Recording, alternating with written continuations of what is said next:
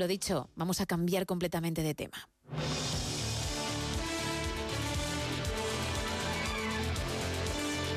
Vamos a desmentir informaciones falsas, bulos que la gente comparte, que la gente lee en redes sociales y se los cree. Es una lástima, pero cada día son más los que se publican y más aquellos que consideran que lo que están leyendo es veraz. Por eso nosotros tenemos al periodista Javier Semprún con nosotros, porque nos ayuda, porque nos cuenta por qué algo no es cierto, nos da los datos reales y si tú habías escuchado esa información y no tenías muy claro de qué iba la cosa, él desde luego que te lo va a explicar con todo lujo de detalles. Javier Semprún, muy buenas noches. Buenas y policiales noches, querida Gema.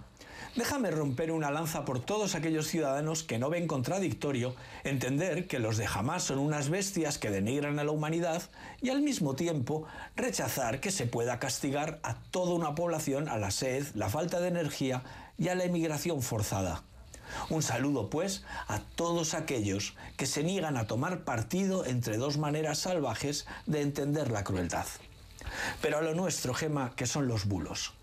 Corren varias cadenas de WhatsApp estos días, bastante recurrentes, que hablan de que la Policía Nacional se encuentra en estado de alerta en grado 5, el máximo, y describen una situación de máxima vigilancia y presencia policial en las calles.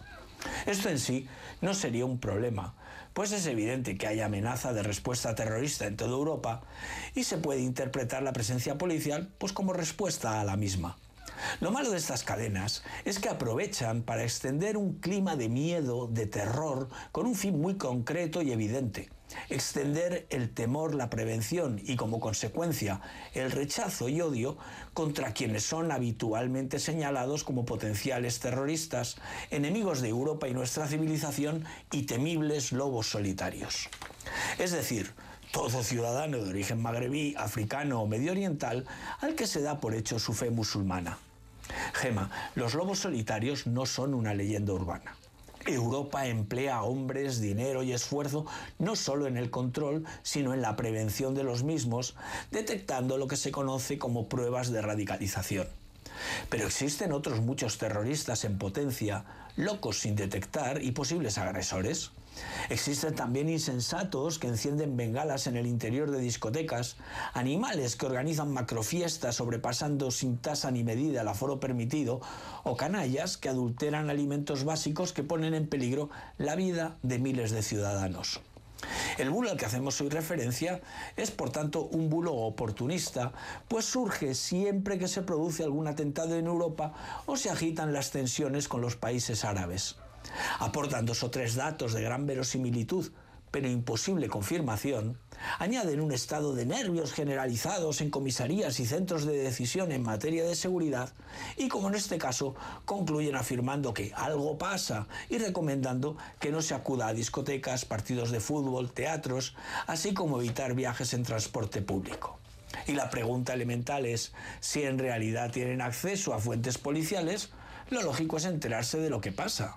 Ese algo pasa es como cuando tres cotillas hablan de una cuarta persona y una dice aquello de tanta formalidad no podía ser cierta.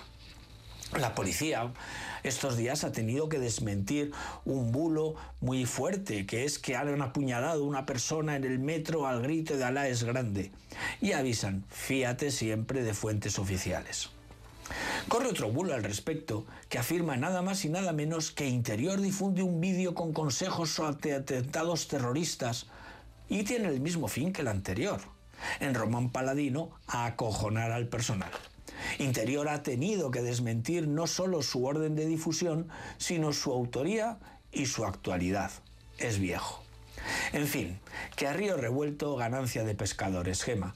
Tendremos que preguntarnos quién gana extendiendo un clima de terror que en el fondo a quien beneficia es a esos potenciales terroristas que consiguen su objetivo sin mover un dedo. Porque hay quien les hace el caldo gordo.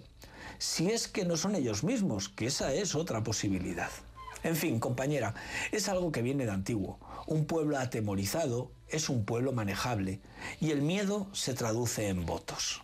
Nada nuevo pues bajo el sol, Gema, y buenas noches, que no son horas. Gracias Javier, muy buenas noches.